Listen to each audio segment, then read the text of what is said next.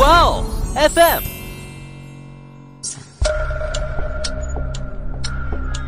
事件众说纷纭，案情扑朔迷离。思彤邀你一起走入案件现场，在娓娓道来中，用身临其境之感还原案件真相。其中一个人不小心杀死了另一个人，然后那个行凶的人呢，就在抛尸之后弃车逃跑了。毕竟他要是正常的去办理出境手续的话，那这个案件一曝光，警方不就马上能查到他的行踪了吗？那这些情况都不存在，怎么李卫忠打开保险柜的第一个想法就是想着去找遗书呢？林良旭那么一个关键证人，居然在李卫忠就第一次报警的时候没有查出来，可见当时警方的调查有多水。大家好，欢迎收听《爱因斯坦》，我是思彤，我是某某。今天要讲的呢是上个世纪七十年代发生在台湾的一起离奇失踪案。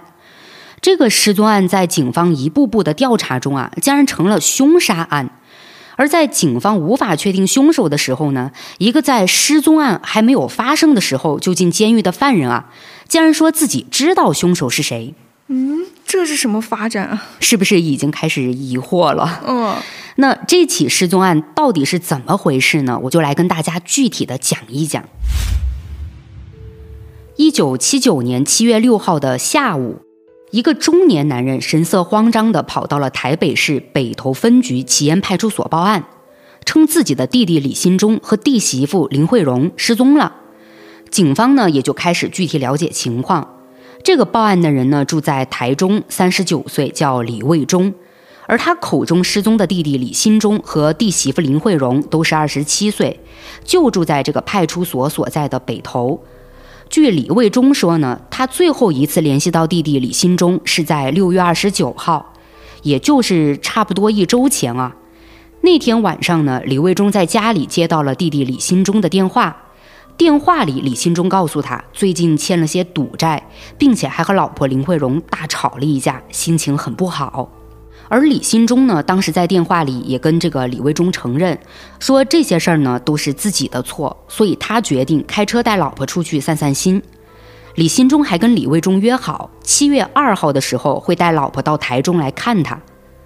可这通电话结束之后，时间都到了七月四号了，李卫忠却怎么都没等到弟弟和弟媳妇。李卫忠呢就纳闷了，如果弟弟他们计划有变的话，怎么都应该会想着跟他联系一下吧。可怎么就没有任何消息了呢？李卫忠呢是怎么想怎么觉得奇怪，他呢也给弟弟家里打去过电话，但电话一直没有人接听。李卫忠呢就又想办法联系上了弟弟和弟媳妇在北头的朋友，可那些朋友也都说最近没见过他们俩。这个时候，李卫忠心里就有点不安了，于是他在七月五号这天来到了北头，是直奔弟弟李新忠家。可弟弟李新忠和弟媳妇林慧荣的确不在家，他们家的车呢也确实没见着停在外面。哦，那也就是说李新忠夫妻俩是的确开车出门了。嗯，看上去的确像夫妻俩开车出去旅游了啊。但对李卫忠来说呢，弟弟他们开车出门就有些不对劲。弟弟毕竟和自己约好的要过来看他们，那既然弟弟是和弟媳妇出门了。怎么都过了约定来看他的时间那么久了，这两人一点音讯都没有呢？嗯，李卫忠心里就有不好的猜测，但他呢才开始还是控制自己不去想那些乱七八糟的，是赶紧联系上了弟媳妇林慧荣的父母，想着呢也有可能弟媳妇会跟自己的父母去提这个旅游的事儿嘛，搞不好就能问到弟弟他们具体都去了哪儿。可当李卫忠跟林慧荣的父母沟通之后呢，心里的担心啊就更重了。因为林慧荣的父母啊说，他们这几天没跟女儿和女婿联系过，这也就是说啊，李新忠和林慧荣开车出门都一周了，他们身边的人没有一个人知道他们去了哪儿，也都联系不上他们。那在警方了解完了李卫忠报案的情况之后呢，他们也就对失踪的李新忠夫妻俩进行了调查了解，很快便得知这对夫妻的经济条件啊，在当时呢其实很不错。而他们优越的经济条件，主要是来自李新忠的妻子林慧荣。这个林慧荣家里啊很有钱，他的父母呢是十分疼爱这个女儿的。而在林慧荣和李新忠结婚之后，林慧荣的父母不仅是给这小两口买车买房啊，甚至还给了一大笔钱让李新忠和林慧荣去做生意。后来这夫妻俩呢是拿着这笔钱和哥哥李卫忠合伙在台北开了一家建筑公司。嗯，那前面也有讲啊，哥哥李卫忠呢他是住在这个台中的，所以建筑公司主要是由住在台北的李新忠和林慧荣经营。李新忠在这个经营方面就很有天赋了，建筑公司在他的管理下呢，那生意是越做越好。渐渐的，李新忠和林慧荣就凭借自己的能力实现了财富自由。而那个时候啊，两人的年纪呢也不大，也就二十五六岁。有了一定经济基础之后呢，他们也就开始要去享受生活了嘛。嗯，所以夫妻俩呢是经常开车外出旅游的，一出门呢就要出去个三四天的样子。走得远呢，就玩个五六天。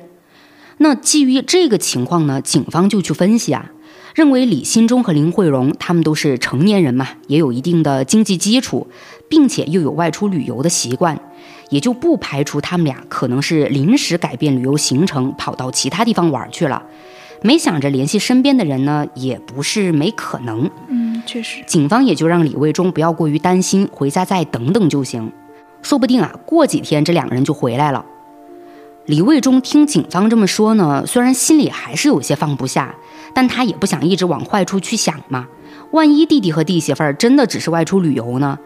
那自己报警找人不就闹出乌龙了吗？于是第二天呢，李卫忠就回台中去了。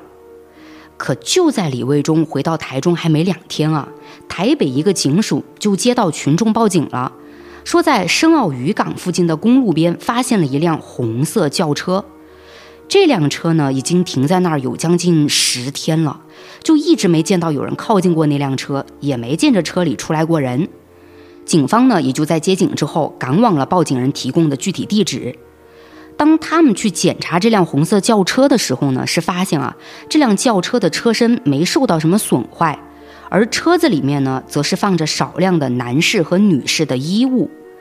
不过，警方仔细搜查完车子之后，并没有找到可以证明车主身份的物品。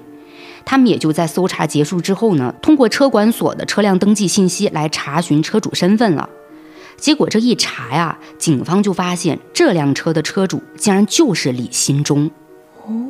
那在最开始处理李新忠和林慧荣失踪案的北投分局得知这个情况之后啊，也就意识到他们之前的判断很明显是出错了。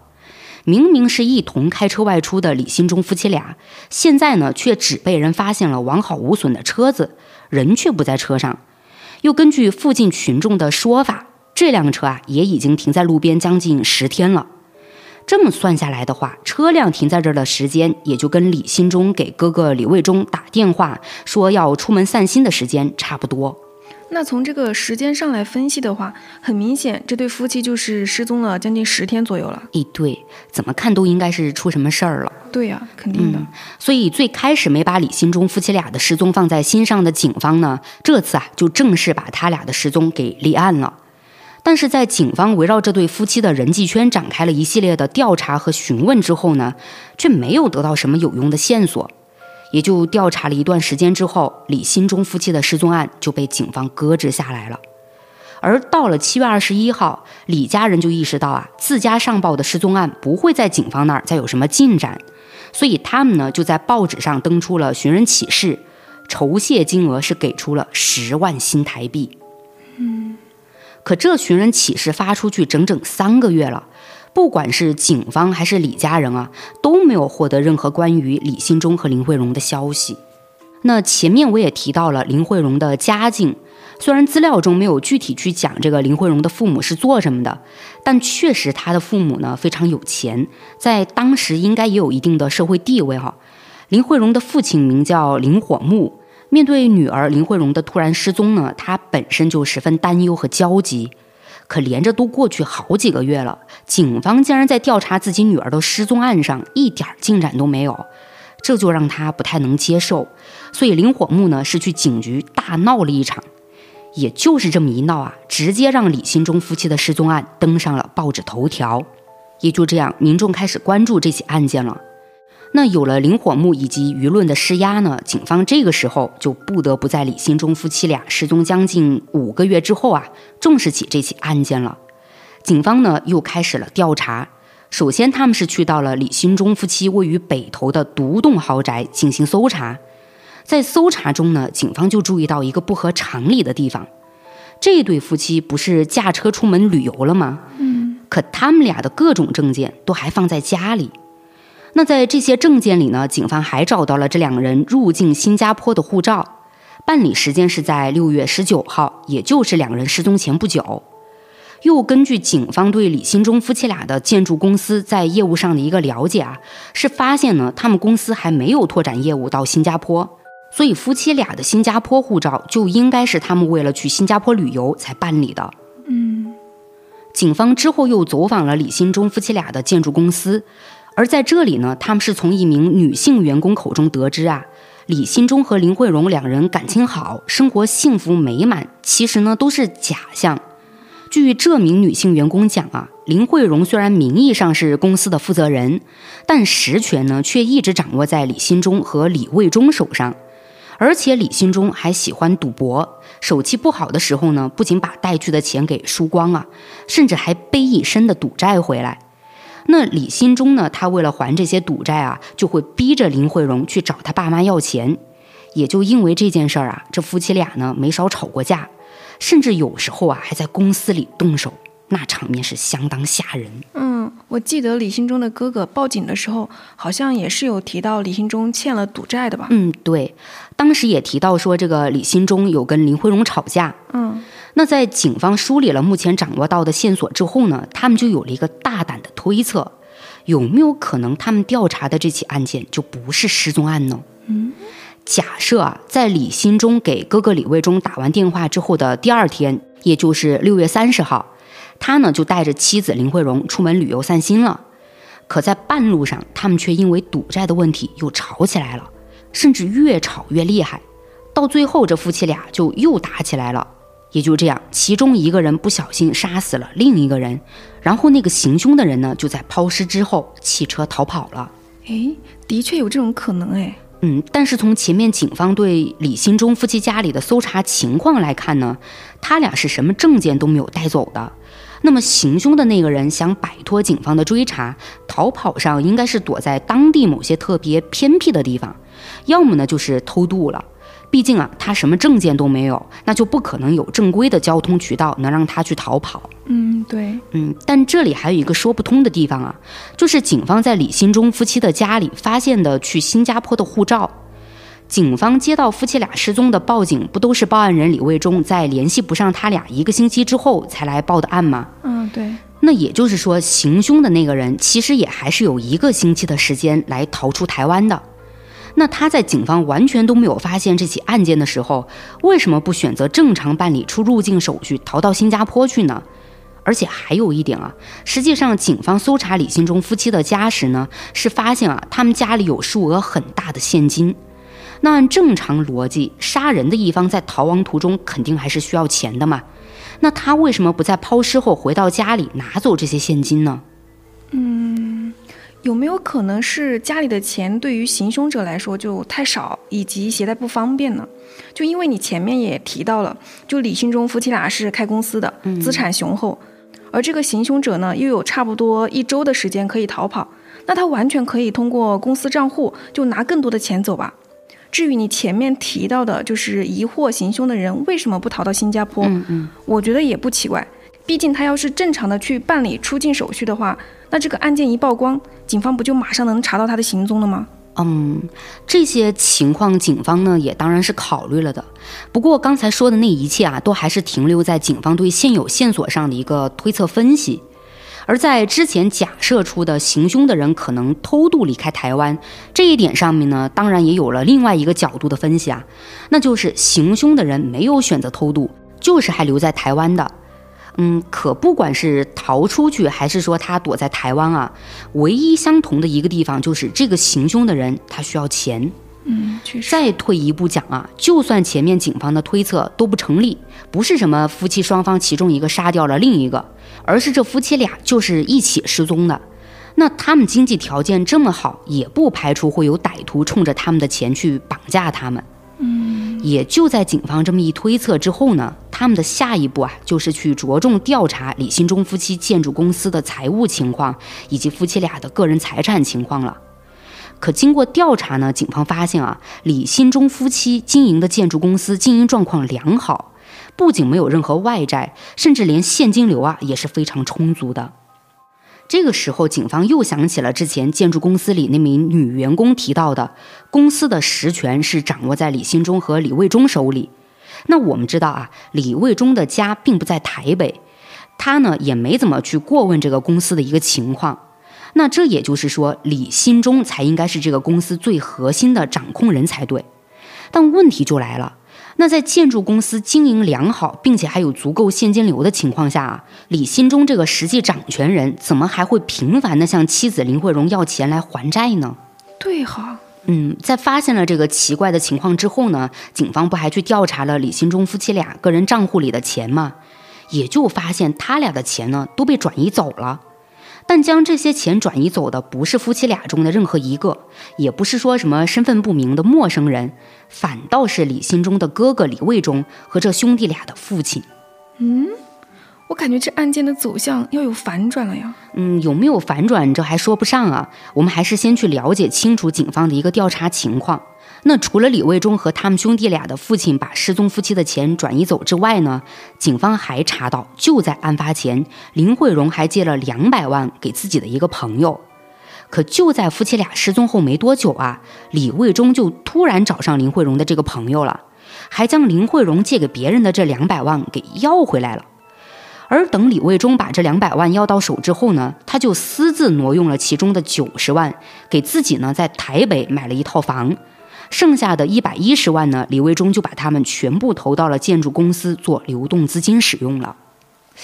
这李卫忠的行为很诡异吧？就自己弟媳妇儿借给朋友的钱，他凭什么去要回来呀？而且要回来之后还理所当然的拿去用了，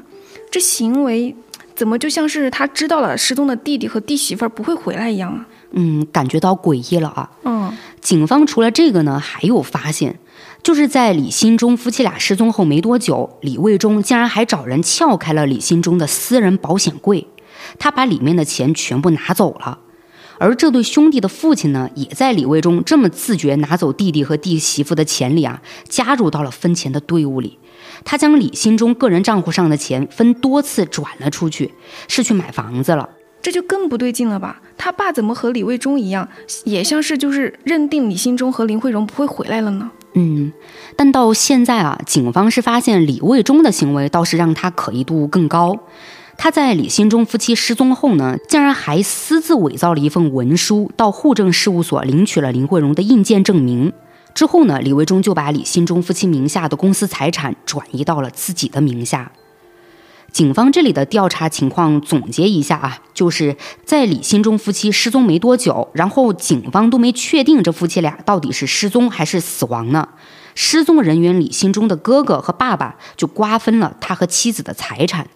甚至哥哥李卫忠还把弟弟弟媳妇儿经营的建筑公司据为己有了。嗯，太可疑了。就这夫妻俩该不会就是哥哥杀的吧？而兄弟俩的爸爸就很有可能是哥哥的同伙或者是知情者。嗯，当时警方为了搞清楚李卫忠还有他爸啊为什么会有这样的行为，就先把李卫忠叫到了警局进行审讯。而这一次，李卫忠竟然主动向警方说出了一个和他早前报警的时候完全不同的案件版本。李卫忠说呢，六月二十九号，他其实根本不在台中，而是在台北北投的弟弟李新忠家里。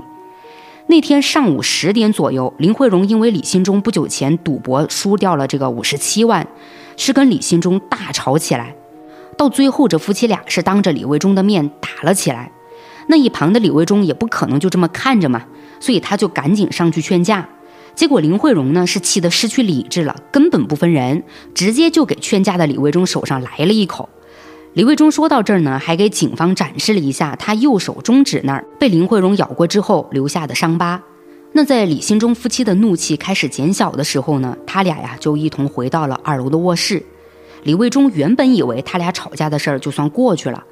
可没过多久，二楼的卧室里忽然就传来弟弟李新忠撕心裂肺的哭声。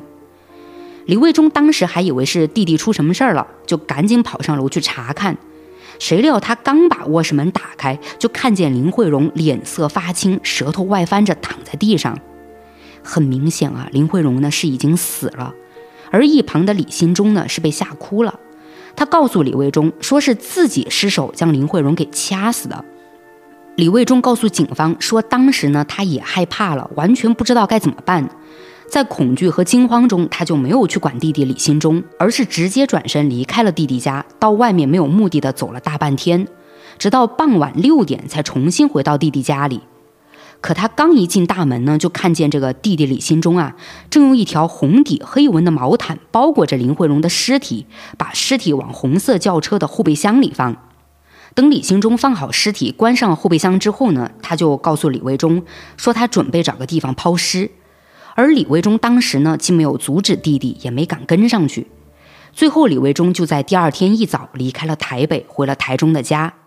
等到了七月三号，李卫忠是接到了弟弟李新忠打来的电话。李新忠告诉李卫忠，林慧荣的尸体已经处理好了，并且他呢准备偷渡到澳门，再也不回来了。而李新忠还说啊，他呢也带了足够的钱，让李卫忠不用担心。自那以后，李新忠就消失了。那从李卫忠现在说的来看，他想表达的就是他跟这起案件没有关系，只是目击了这场凶杀案。嗯，是。这之后，李卫忠也对自己动用弟弟和弟媳妇的财产做出了解释。首先是挪用林慧荣两百万借款的事情。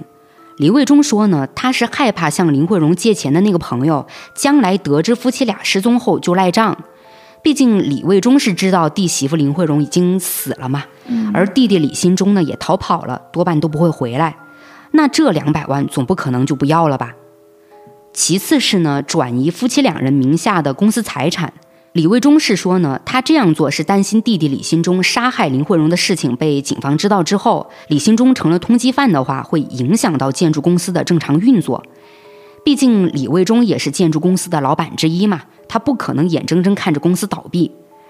至于找人撬开李新忠的私人保险柜，则是因为那个保险柜是林慧荣租下的，他是想要看看里面有没有林慧荣留下的遗书。那在李卫忠讲到的这些内容里呢，我们也就能发现啊，是跟他之前报警的时候说出的内容完全不一样。而这个全新的内容，也确实在某些地方印证了警方之前对整个案件发展的一个推测。嗯，确实哈，警方之前是推测过这对夫妻可能是因为赌债的问题就发生了争吵，嗯，然后又升级成了肢体冲突，最后导致其中一方杀死了另一方后，然后就抛尸潜逃了。对。而李卫忠对于动用李新忠夫妇俩财产的解释呢，似乎也说得过去，甚至他提到弟弟李新忠赌博以及因为赌债和林慧荣吵架的这些情况呢，也和建筑公司里的那名女员工的证词对得上。那如果李卫忠这次说的是真的，按照现有的线索，也就能推测出林慧荣的尸体很可能是被李新忠用车载到了深澳渔港附近的公路边，而那附近呢，很可能就是李新忠的抛尸区域。也就这样，警方把轿车所在的位置附近区域都搜索了好几遍，但却没有找到林慧荣的尸体。那有没有可能李新忠是在其他地方抛尸的呢？就车停在了深澳渔港那边，就是迷惑警方的一个行为。嗯，你这么说也不排除有这种可能啊。但在当时警方的实际调查情况里呢，他们还是依据李卫忠提供的线索在展开调查。可警方调查了一大圈之后啊，就又意识到了一个问题了。那就是李卫忠在审讯中讲出的内容会是百分之百真实的吗？也就在警方重新分析了李卫忠的说辞之后呢，就发现啊，他话里呢竟然有很多漏洞。再加上警方对李新忠夫妻俩的情况进行深入调查之后呢，更是发现李卫忠的说辞是漏洞百出。首先，李卫忠声称六月二十九号当天，李新忠夫妻俩是在一楼发生的争吵，并且还动了手。嗯。但当警方对李新忠家隔壁的邻居们进行询问之后呢，大家却否认了这个说法。邻居们说啊，六月二十九号那天并没有听到李新忠家里有传出什么动静，就连其他时间也没有听到过什么动静。而且在他们的印象中，李新忠和林慧荣这小两口啊，十分恩爱，别说动手打架了，就连吵架都没有过，更别说李新忠还会杀老婆林慧荣，这是完全不可能的。而林慧荣的父母在接受警方询问的时候呢，也提到说，女儿林慧荣和女婿李新忠一直都是很恩爱的一对儿。老两口说，林慧荣经常会给他们打电话，在电话里呢，林慧荣就从来没有提到过自己和李新忠吵架、打架一类的事情。此外呢，老两口还提到，自从女婿李新忠的建筑公司做起来之后，林慧荣就很少主动跟他们开口要钱了。嗯，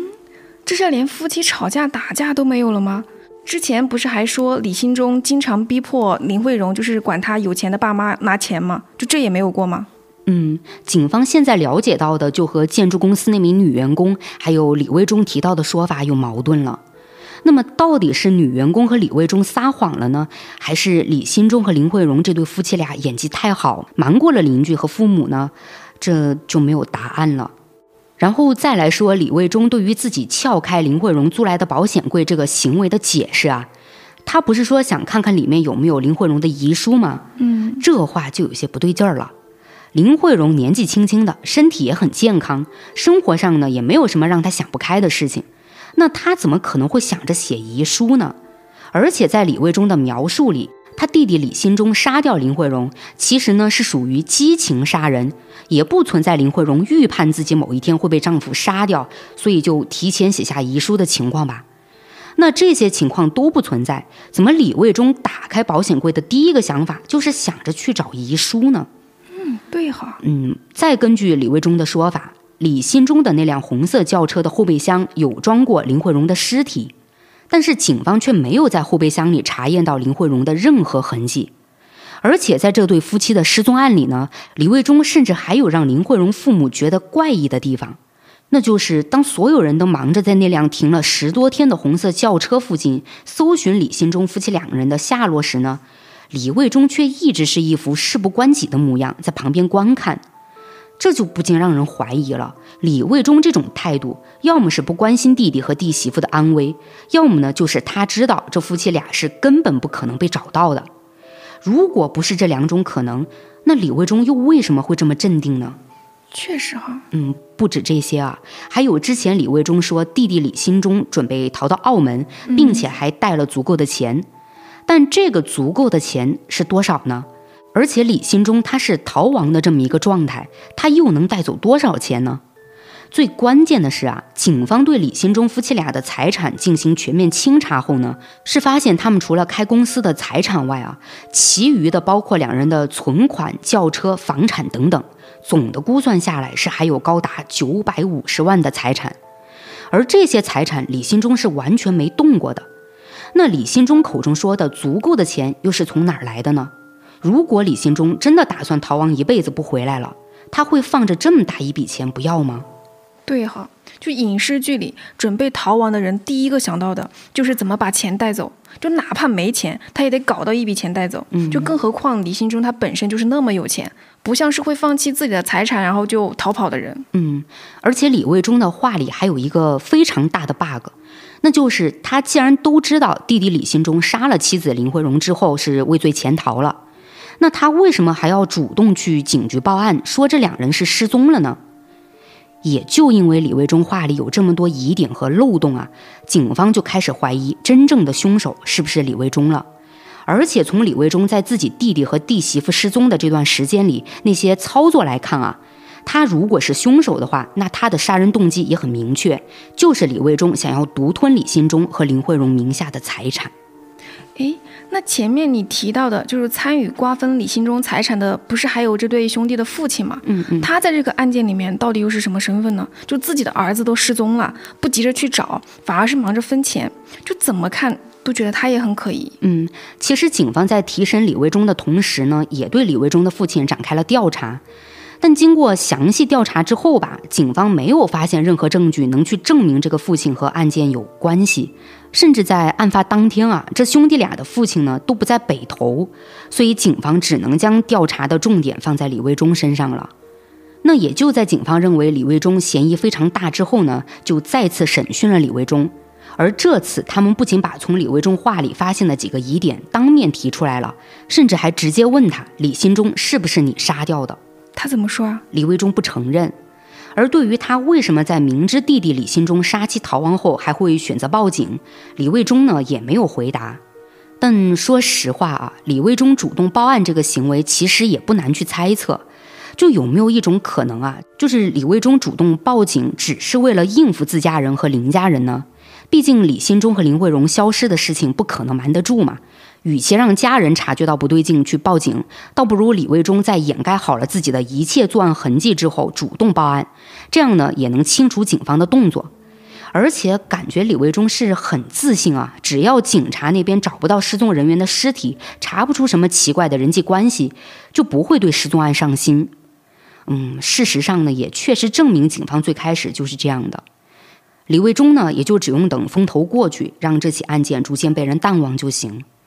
但是呢，他却没有想到林慧荣的父亲会那么执着，大闹警局给警方施压，也就让警方再次重视起这个案件了。嗯，第一次报警我能理解，可为什么李卫忠后面又要主动去讲另一个案件版本呢？就甚至还把自己牵扯进去了，就是成了滴滴杀妻的目击者吗？嗯，这个问题警方在后面的调查里啊是得到了答案。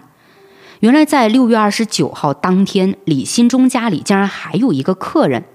这个客人呢就是林慧荣的堂弟林良旭。据林良旭讲呢，他家呢是住在台中，当时是有点事情需要去台北一趟。于是就提前和姐姐林慧荣约好了，六月二十九号晚上到他们家借宿一晚。林良旭呢就在六月二十九号的下午四点左右到了林慧荣家门口，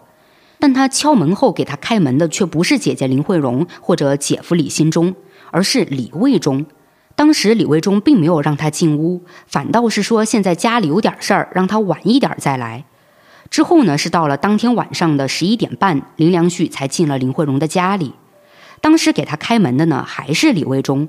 而林良旭进屋之后呢，并没有发现屋子里有什么异常，毕竟那个时候已经接近凌晨了。他呢，以为姐姐和姐夫早就休息了，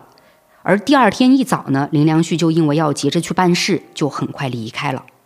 那也就是说，林良旭到了李新忠夫妻家里，就啥也没看见。嗯，对。尽管林良旭没有看到这个家里发生了什么异常的事情啊，但他不就在姐姐姐夫家里看到了李卫忠吗？嗯，李卫忠也就知道，只要警方深入调查，就能立刻知道六月二十九号这天他有出现在李新忠和林慧荣的家里，所以李卫忠也就这么改变了自己的说法，去主动说出了跟他报案时不同的内容。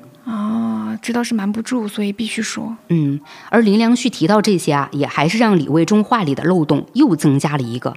那就是时间。根据李卫忠的说法，案发当天他发现弟弟李新忠杀害林慧荣之后呢，是转身离开了屋子，在外面转悠到了下午六点才回去。可林良旭不是说下午四点左右他抵达李新忠家的时候，是李卫忠给他开的门吗？对哦，这也就是说李卫忠说谎了。当天呢，他很可能就没有离开李新忠家。嗯，而他当天没有离开弟弟李新忠家，那就只有两种可能：要么他在帮助弟弟李新忠处理林慧荣的尸体，要么呢，他就是杀害李新忠夫妻俩的凶手。而李卫忠之所以不让林良旭进门，让他在外面转悠一大圈之后再来啊，那或许呢，就是李卫忠没有处理完案发现场和尸体。其实案件调查到这里啊，警方呢是更倾向于李卫忠杀害了李新忠和林慧荣。有这样的倾向，主要是李卫忠前后两次的说法变化太大，并且呢还有很多漏洞。嗯，还有就是李卫忠有作案动机，就是为了李新忠和林慧荣夫妻的财产。嗯，可虽然警方有这样的判断了，但有一个特别大的难点没有被警方攻破。那就是他们拿不出李卫忠杀害李新忠夫妻的直接证据，除了这个证据找不到之外呢，警方就连李新忠和林慧荣的尸体都没有找到。而且警方调查这对夫妻这么久了啊，搜查呢也是搜了很多地方，但他们就是没有在李新忠夫妻待过的任何一个地方发现到血迹。而且那辆停放在路边十多天的轿车里啊，除了没检查出李新忠和林慧荣的血迹之外呢，他们俩使用过这辆车的痕迹都被检查出来了，就什么指纹啊、毛发之类的。而这些指纹和毛发都没有查出有夹杂着其他人的痕迹。呃，不过警方也有考虑到，从夫妻俩失踪到他们重视这个案件，正式开始调查，这中间呢是间隔了有将近半年的时间。所以，不管是李卫忠说的李新忠杀妻逃亡，还是警方怀疑李卫忠谋杀了李新忠和林慧荣夫妻俩，两个犯罪嫌疑人都有足够的时间来毁尸灭迹，消灭所有的证据。唉，确实，林良旭那么一个关键证人，居然在李卫忠就第一次报警的时候没有查出来，嗯，可见当时警方的调查有多水了。这中间呢，又给凶手半年多的时间去处理犯罪证据，就能查到才奇怪呢。嗯，就是，也就因为这样啊，尽管李卫忠在李新忠和林慧荣失踪案上的嫌疑最大，但因为警方没有找到尸体，也拿不出李卫忠杀人的直接证据，所以是拿李卫忠一点办法都没有的。最后只能是针对他伪造文书进行了起诉，最终法院呢判处李卫忠一年有期徒刑，而李新忠和林慧荣夫妻俩的失踪案呢也就这么不了了之了。然而令人没想到的是。就在李新忠夫妻失踪两年后啊，竟然有人出面指证，说自己参与了李卫忠的杀人计划。这一下是直接把这桩扑朔迷离的失踪案推上了风口浪尖。当时呢是一九八一年，出来指证李卫忠的这个人是正在高雄监狱服刑的重刑犯邱福龙。他两年前呢因为抢劫罪被判处了有期徒刑十三年。邱福龙是向狱警声称，说自己曾经参与策划了谋杀李新忠、林慧荣夫妻的案子。根据邱福龙的供述，在一九七九年，他还没有入狱之前呢，是和绰号为小赖以及阿郎的人混在一起。当时因为缺钱花，邱福龙就计划靠抢劫来搞笔钱。可就在邱福龙想拉着同伙去抢劫的时候呢，那两个同伙啊就说他们从一个绰号叫“秃头”的男人那儿了解到。开建筑公司的李新忠夫妻俩很有钱，并且李新忠呢很喜欢赌博，于是邱福龙他们三人就与秃头计划设赌局，坑骗李新忠的钱。这个坑骗计划实施起来其实也很简单，就是赌桌上出老千。而掉入这个骗局里的李新忠，其实赌到最后啊，也察觉到了赌局上的猫腻，但因为邱福龙这边人多嘛，李新忠呢不敢戳穿他们。那自然，李新忠就是输得很惨的。他在输掉了五十七万之后呢，也就找了个借口停手不赌了。可一瞬间拥有了这么大一笔钱的邱福龙四人，怎么会那么轻易的满足呢？他们呢就想要从李新忠身上获取更多的钱。最终呢，这四个人商量一番，决定一不做二不休，直接把李新忠夫妻俩杀掉，然后盗取瓜分他们的财产。这之后，邱福龙他们就制定好了杀人计划。他们呢是想先把李新忠从家里骗出来杀掉，然后潜入李新忠家里，再把林慧荣给杀了。接着就是把这个夫妻俩分尸，装进铁柜里，并在柜子里灌入腐蚀剂。最后呢，再将铁柜扔到附近的海里。那因为是铁柜嘛，一定会沉入海底，也就不会有人发现。嗯，邱福龙他们就觉得这个计划堪称完美。可就在完美杀人计划制定好没多久呢，邱福龙却因为抢劫被关进了监狱，他呢也就没有参与这个杀人计划。而邱福龙之所以会在两年后才向狱警说出这件事啊，其实呢是因为在不久前，他从新入狱的犯人那儿知道了李新忠夫妻俩失踪的案件，他呢也就突然想起了自己进监狱之前和同伙们制定的那个针对李新忠夫妻的杀人计划。那这两人能失踪啊？那不也就是说同伙已经实施了杀人计划吗？邱福龙呢就觉得自己现在在牢里什么都没有，可不能让那三个人过得好。那在邱福龙说出了这个杀人计划之后呢，也提到说，虽然他和那个绰号叫秃头的人不认识啊，但他的两个同伙小赖以及阿郎都曾向他透露过，秃头的真名叫李卫忠。那得知了这么一个非常突然的情况，狱警呢就赶紧上报给了领导。这之后，消息呢也就传到了负责调查李新忠夫妻俩失踪案的台北警方这里。台北警方是认为邱福龙的供述很可能就是李新忠夫妻失踪的真相。这个也不一定吧？就万一邱福龙是为了减刑，然后故意编的呢？嗯，但是警方有注意到一个非常细节的地方啊。邱福龙和李卫忠提供的内容能相互印证，那就是李新忠输掉的五十七万赌债。这个五十七万赌债最开始被我提到的地方呢，其实是在李卫忠对警方改变说辞的时候，啊，可能太细节了啊，不太容易被记住。李卫忠当时是说呢，弟弟李新忠因为赌博输了五十七万，导致林慧荣跟他吵架。那这之后呢，警方对此其实也进行过调查。但李新忠毕竟是一家建筑公司的老板嘛，不管是公司账户还是他的私人账户，资金往来的数额相对呢都比较大，因此警方无法通过李新忠甚至是这个林慧荣的资金往来去核实李卫忠提到的那笔用来赌博的钱，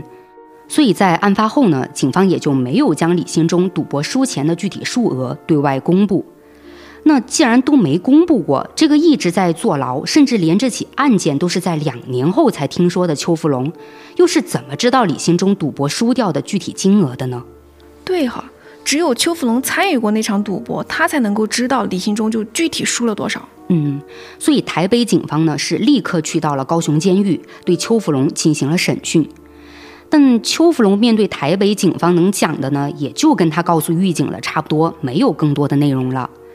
而当警方把李卫忠的照片混到一堆人像照片里，让邱福龙辨认的时候，他却完全认不出李卫忠。嗯，认不出来，是李卫忠变化太大了吗？还是说那个叫秃头的人就只是跟李卫忠同名同姓而已啊？嗯，警方当时就为了能确定邱福龙口中说的这个李维忠是不是跟他们了解的这个李维忠是同一个人啊，所以就想着让邱福龙提供他两个同伙，呃，也就是小赖以及阿郎的信息，去找到这两个人，再问问，不也能有突破吗？对啊，但就奇怪了，找不到这两个人的照片，也找不到符合他们外貌特点的人，那也就因为这样，邱福龙的供词没有说服力。哦。而这个时候的李卫忠呢，他当然也听说了高雄监狱里有个叫邱福龙的犯人，说他们之间呢有杀李新忠夫妻的计划。李卫忠态度就非常坚决了，他说自己根本不认识邱福龙，也不认识什么小赖阿郎，而他自己更是没有秃头这个绰号，也完全不知道什么杀人计划。那发展到现在，邱福龙的供词是没办法直接指认李卫忠的。而他的其他指证也没有足够的证据来支撑，最终呢，台北警方是白忙活了一场。嗯，说实话，我还是感觉李卫忠的嫌疑是很大的，就光那个五十七万的赌资就很有疑点。嗯，是，而且李卫忠说他不认识小赖和阿郎，就真的不认识吗？警方那个时候其实还是认为李卫忠有重大作案嫌疑的。但问题就是，警方找不到能证明李卫忠杀人的证据，所以到底是李新忠杀害妻子后逃亡到了外地呢，还是李新忠和妻子林慧荣都是被李卫忠杀了呢？就没人敢百分百确定了。不过，尽管邱福龙的供词无法指认李卫忠啊，但李卫忠呢，还是再次被判刑了。法院判处了他一年零六个月，罪名呢是遗弃尸体罪。嗯，不对呀。都没有确定是李卫忠杀了李新忠他们，而且李新忠夫妻的尸体不是都没找到吗？嗯，怎么就给他判了个遗弃尸体罪呢？嗯，其实是这样的，当时法院呢是采信了李卫忠说的他亲眼看见弟弟杀害了妻子林慧荣并抛尸的说法，所以呢才这么给他判了个遗弃尸体罪。哦，而李新忠和林慧荣的失踪案是到了现在啊也没有任何最新的进展，就是一起悬案。嗯。OK，那最后还是来到我的影视剧推荐环节。听完这个案件呢，我联想到的第一部电影是前几年上映的美国电影《利刃出鞘》，不知道大家有没有看过？这部片子讲的是一个富豪小说家离奇死亡，然后知名大侦探接到匿名委托前来调查真相的一个故事。就我这么总结下来，可能有人会觉得很无聊，但实际上这个剧情很精彩，就是片子里面各种反转不断。感兴趣的听友们可以去搜来看一看。嗯，那好，那今天呢，我就和某某聊到这儿了。欢迎大家点击订阅、收藏啊，也欢迎大家多多评论互动哦。我们下期再见，拜拜，拜拜。